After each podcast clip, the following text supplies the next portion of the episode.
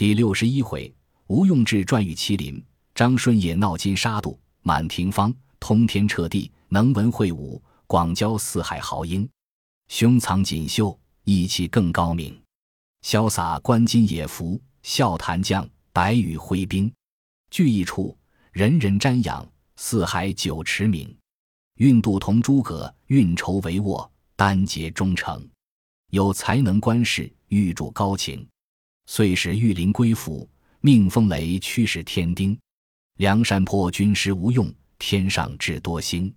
话说这篇词单道着吴用的好处，因为这龙华寺僧人说出此三绝与麒麟卢俊义名字与宋江。吴用道：“小生凭三寸不烂之舌，尽一点忠义之心，舍死忘生，直往北京说卢俊义上山，如探囊取物，手到拈来。”只是少一个粗心大胆的伴当，和我同去。说犹未了，只见阶下一个人高声叫道：“军师哥哥，小弟与你走一遭。”吴用大笑。那人是谁？却是好汉黑旋风李逵。宋江喝道：“兄弟，你且住着！若是上风放火，下风杀人，打家劫舍，冲州撞府，何用着你？这是做戏的勾当，你性子又不好。”去不的，李逵道：“你们都道我生的丑，嫌我，不要我去。”宋江道：“不是嫌你，如今大名府做工的极多，倘或被人看破，枉送了你的性命。”李逵叫道：“不妨，我定要去走一遭。”吴用道：“你若依得我三件事，便带你去；若依不得，只在寨中坐地。”李逵道：“莫说三件，便是三十件，也依你。”吴用道：“第一件，你的酒性如烈火，自今日去便断了酒，回来你却开。第二件，于路上做到同打扮，随着我，我但叫你不要违拗。第三件最难，你从明日为始，并不要说话，只做哑子一般。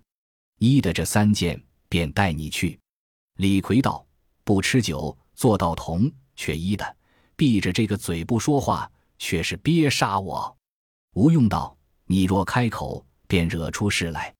李逵道：“也容易，我纸口里衔着一文铜钱便了。”宋江道：“兄弟，你若坚持要去，恐有疏失，休要怨我。”李逵道：“不妨，不妨，我这两把板斧不到的，支这般叫他拿了去，少爷砍他娘千百个鸟头才罢。”众头领都笑，那里劝得住？当日忠义堂上做筵席送路。至晚各自去歇息。次日清早，吴用收拾了一包行李，叫李逵打扮做道童，挑担下山。宋江与众头领都在金沙滩送行，再三吩咐吴用小心在意，休叫李逵有失。吴用、李逵别了众人下山，宋江等回寨。且说吴用、李逵二人往北京去，行了四五日路程，却遇天色晚来，头点安歇，平明打火上路。余路上，吴用被李逵呕得苦，行了几日，赶到北京城外店肆里歇下。当晚，李逵去厨下做饭，一拳打得店小二吐血。小二哥来房里告诉吴用道：“你的哑道童，我小人不与他烧火，打得小人吐血。”吴用慌忙与他赔话，把十数贯钱与他江西，自埋怨李逵不在话下。过了一夜，次日天明起来，安排些饭食吃了。吴用唤李逵入房中，吩咐道：“你这死哭死要来，一路上呕死我也。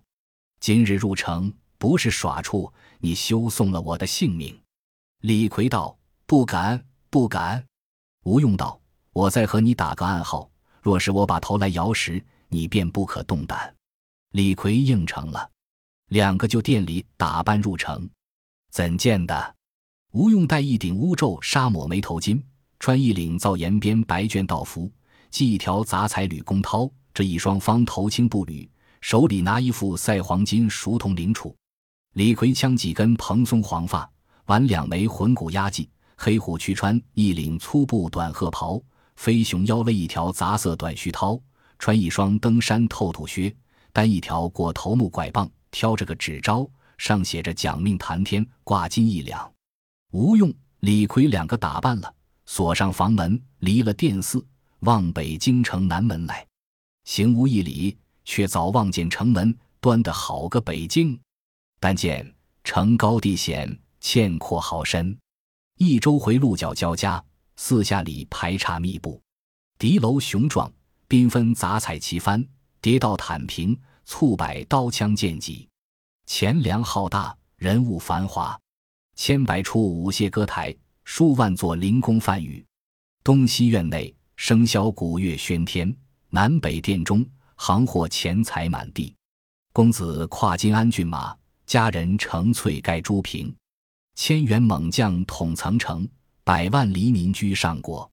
此时天下各处盗贼生发，各州府县具有军马守把。为此，北京是河北第一个去处。更兼又是梁中书统领大军镇守，如何不摆得整齐？且说吴用、李逵两个摇摇摆摆，却好来到城门下。守门的左右约有四五十军士。簇捧着一个把门的官人，在那里坐定。吴用向前施礼，军士问道：“秀才那里来？”吴用答道：“小生姓张，名用。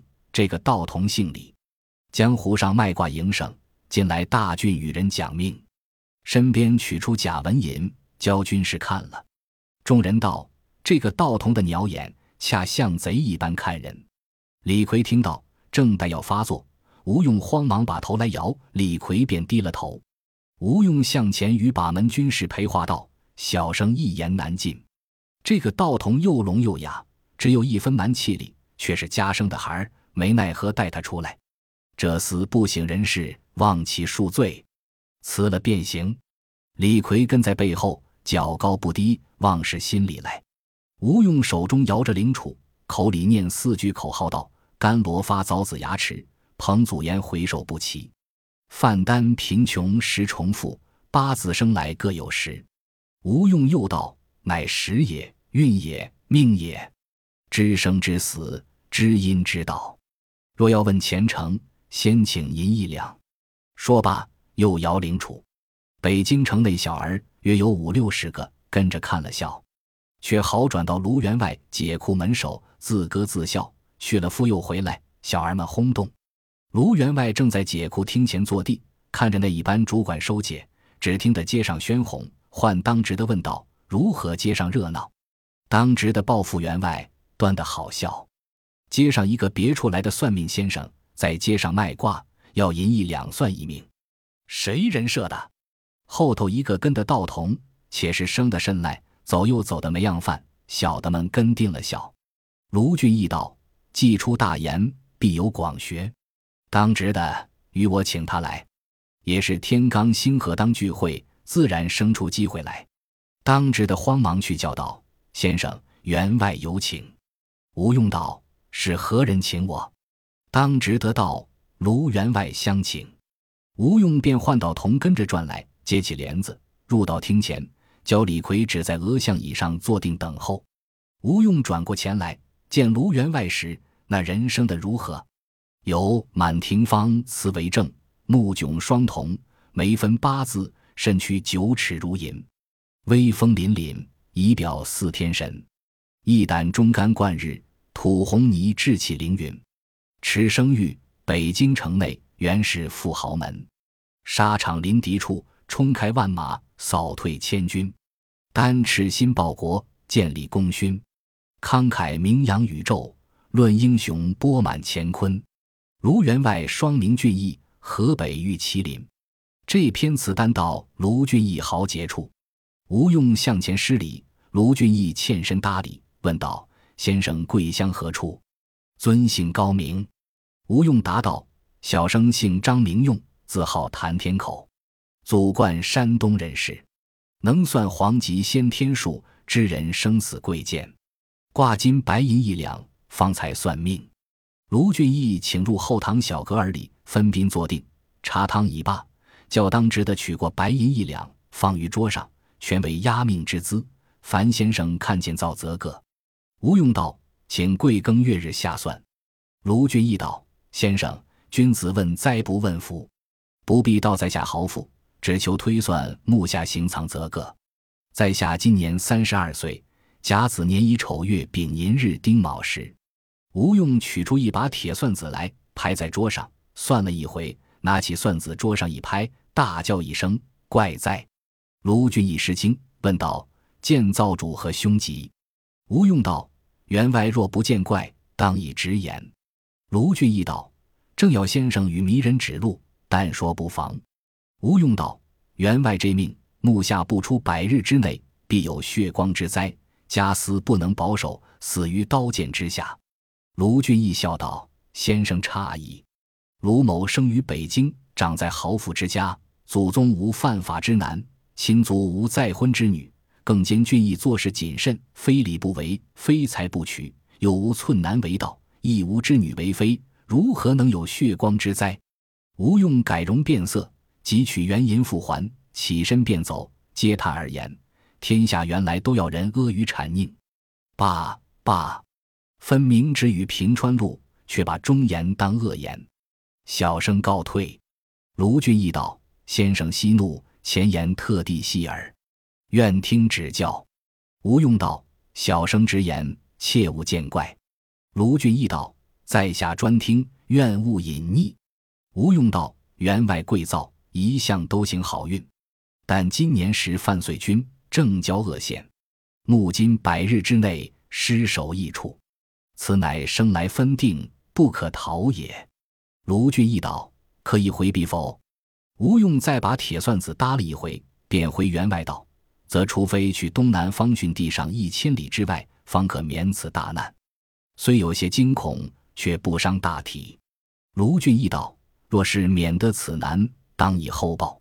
吴用道：“命中有四句挂歌，小生说与员外写于壁上，后日应验，方知小生灵处。”卢俊义道：“叫取笔砚来。”便去白粉壁上写。吴用口歌四句：“芦花从里移扁舟，俊杰娥从此地游。义士若能知此理，反攻逃难可无忧。”当时卢俊义写罢，吴用收拾起算子，作揖便行。卢俊义留道。先生少坐，过午了去。吴用答道：“多蒙员外厚意，误了小生卖卦，改日再来拜会。”抽身便起。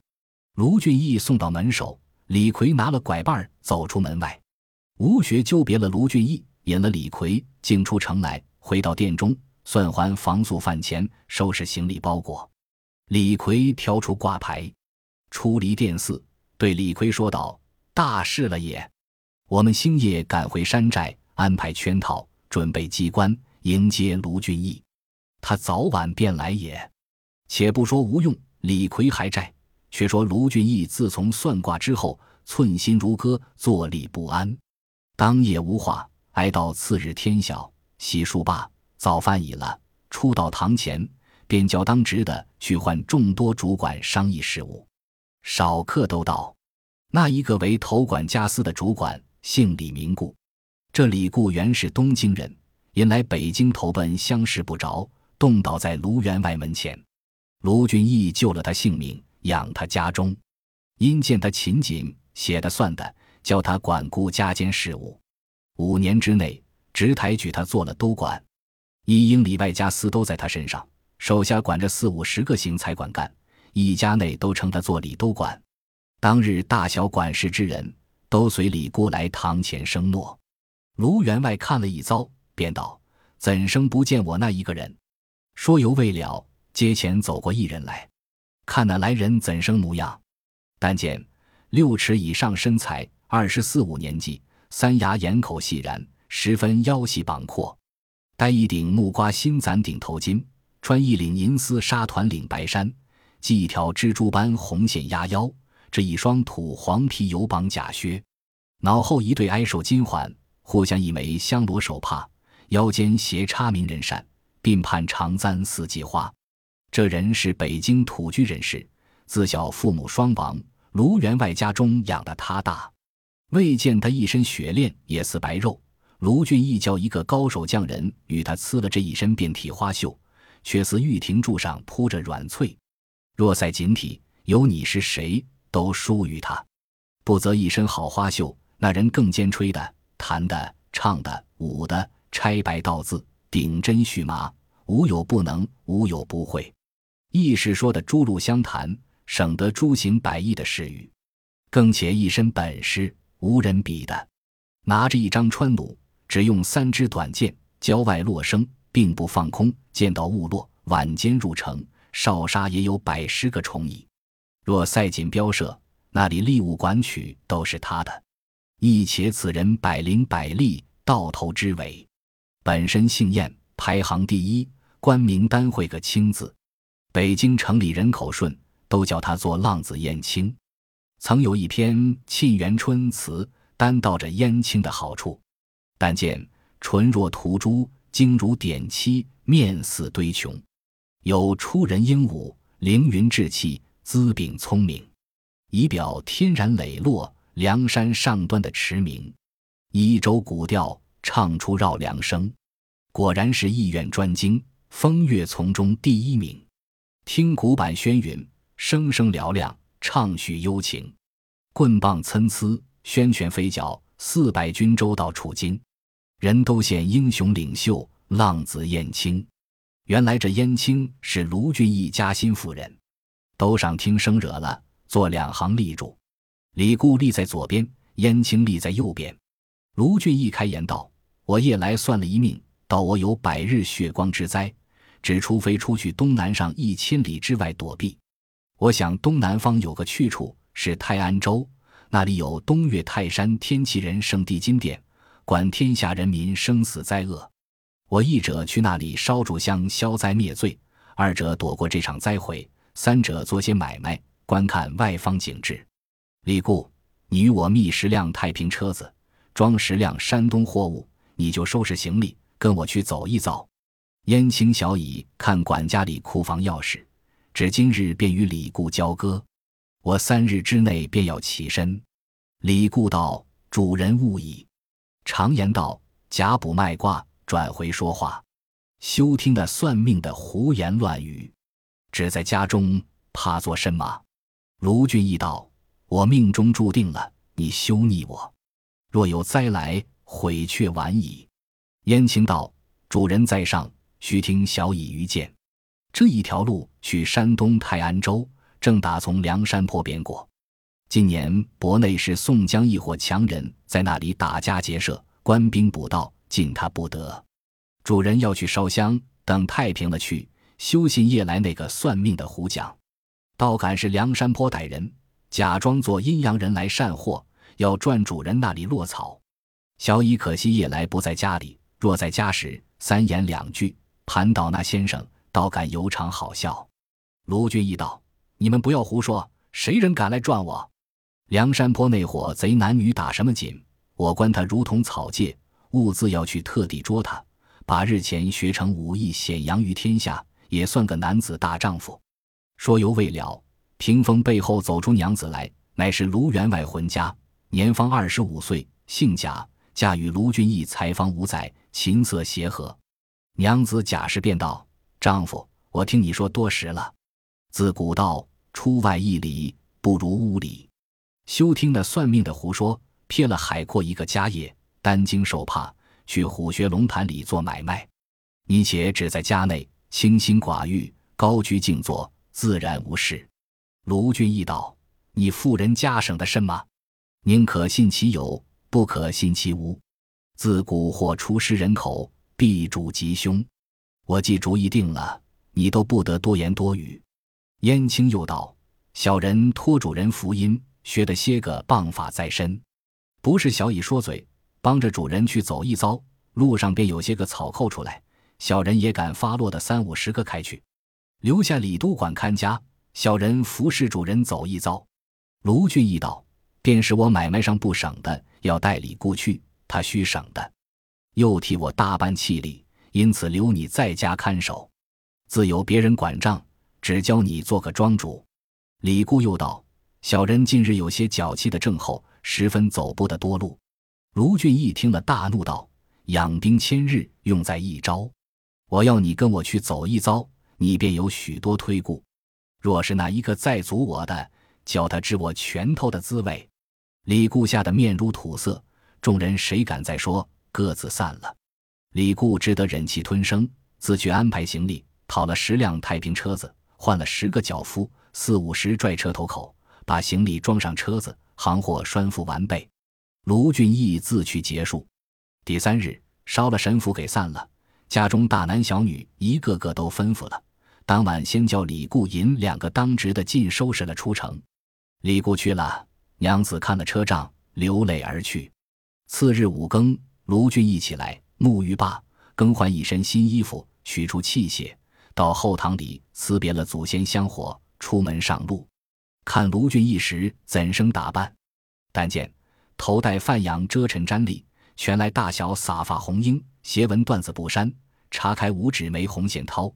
青白行缠抓住袜口，软绢袜衬多尔麻鞋，腰悬一把雁翎响铜钢刀，海驴皮鞘子，手拿一条搜山绞海棍棒。端地是山东池玉，河北阳明。当下卢俊义拜辞家堂已了，吩咐娘子好生看家，多变三个月，少止四五十日便回。贾氏道：“丈夫路上小心，凭寄书信回来，家中知道。”说罢。燕青在面前拜了，卢俊义吩咐道：“小乙在家，凡事向前，不可出去三瓦两舍打哄。”燕青道：“主人在上，小乙不敢偷功夫闲耍。主人如此出行，怎敢怠慢？”卢俊义提了棍棒，出到城外，有诗一首，单道卢俊义这条好棒。有诗为证：“挂壁悬崖七瑞雪，称天主地汉狂风。”虽然身上无牙爪，出水巴山突尾龙。李固接着，卢俊义道：“你可引两个伴当先去，但有干净客店，先做下饭，等候车仗脚夫到来便吃，省得耽搁了路程。”李固也提条干棒，先和两个伴当去了。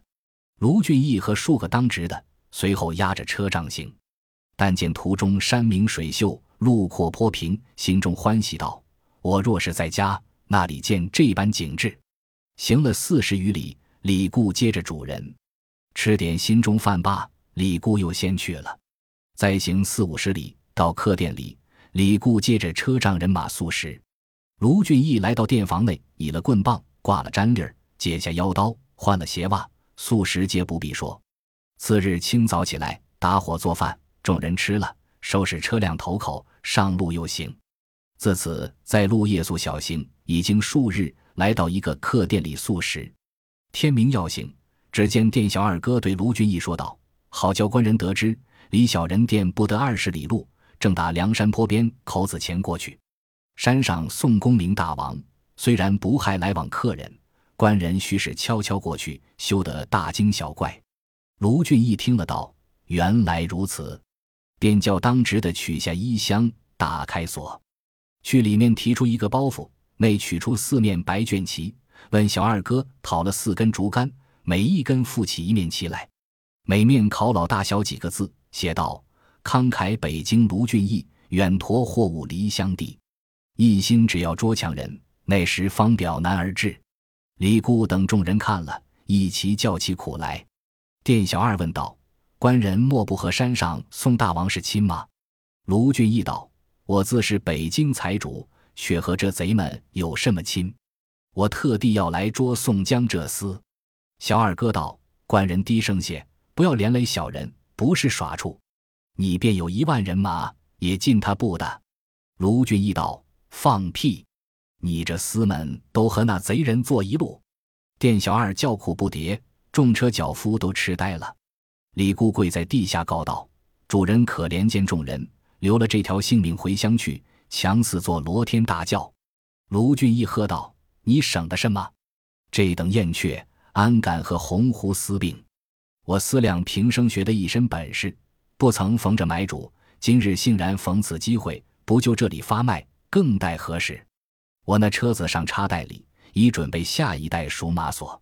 倘或这贼们当死和亡，撞在我手里，一破刀，一个砍翻。”你们众人与我便附在车子上，撇了货物不打紧，且收拾车子捉人，把这贼首解上京师，请功受赏，方表我平生之愿。若你们一个不肯去的，只就这里把你们先杀了。前面百四辆车子，上插了四把卷旗，后面六辆车子随从了行。那李固和众人哭哭啼啼，只得依他。卢俊义取出朴刀。装在杆棒上，三个丫扣牢了，赶着车子奔梁山坡路上来。李固等见了崎岖山路，行一步怕一步。卢俊义只顾赶着要行，从清早起来，行到四排时分，远远的望见一座大林，有千百株合抱不交的大树，却好行到林子边，只听得一声呼哨响，吓得李固和两个当值的没躲出。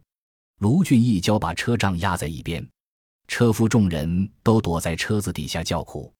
卢俊义喝道。我若说翻，你们与我辩负。说犹未了，只见林子边走出四五百小喽啰来，听得后面锣声响处，又有四五百小喽啰截住后路。林子里一声炮响，拖得跳出一筹好汉，怎的模样？但见嵌红头巾，金花鞋鸟，铁甲凤盔，锦衣绣袄，血染滋染，虎威熊豹，大斧一双。人皆吓倒，又是月，铁额金睛老大虫翻身跳出树林中，一声咆吼如雷震，万里传鸣黑旋风。当下李逵手握双斧，厉声高叫：“卢员外认得雅道童吗？”卢俊义猛醒，喝道：“我如常有心要来拿你这伙强盗，今日特地到此，快叫宋江、那厮下山投拜，倘或执迷。”我片时间教你人人皆死，个个不留。李逵呵呵大笑道：“员外，你今日中了俺的军师妙计，快来做把交椅。”卢俊义大怒，握着手中朴刀来斗李逵。李逵抡起双斧来迎，两个斗不到三合，李逵拖的跳出圈子外来，转过身往林子里便走。卢俊义挺着朴刀，随后赶将入来。李逵在林木丛中东闪西躲。引得卢俊义兴发，破一步抢入林来。李逵飞奔乱松丛里去了。卢俊义赶过林子这边，一个人也不见了。却待回身，只听得松林傍边转出一伙人来，一个人高声大叫：“员外不要走，认得俺吗？”卢俊义看时，却是一个胖大和尚，身穿皂直多，倒提铁禅杖。卢俊义喝道：“你是那里来的和尚？”鲁智深大笑道。洒家是花和尚鲁智深，金凤哥哥将令，这俺来迎接员外上山。卢俊义焦躁，大骂：“秃驴，敢如此无礼！”拈手中朴刀，直取那和尚。鲁智深抡起铁禅杖来迎，两个斗不到三合，鲁智深拨开朴刀，回身便走。卢俊义赶将去，正赶之间，喽啰里走出行者武松，抡两口借刀，直奔将来。卢俊义不敢和尚来斗武松，又不到三合，武松拔步便走。卢俊义哈哈大笑：“我不赶你，你这厮们何足道哉？”说犹未了，只见山坡下一个人在那里叫道：“卢员外，你如何省的？岂不闻人怕落当，铁怕落炉？哥哥定下的计策，你带走那里去？”卢俊义喝道：“你这厮是谁？”那人笑道。小可便是赤发鬼刘唐，卢俊义骂道：“草贼休走！”停手中泼刀，直取刘唐。方才斗得三合，此鞋里一个人大叫道：“好汉梅遮拦，穆弘在此！”当时刘唐、穆弘两个两条泼刀，双斗卢俊义。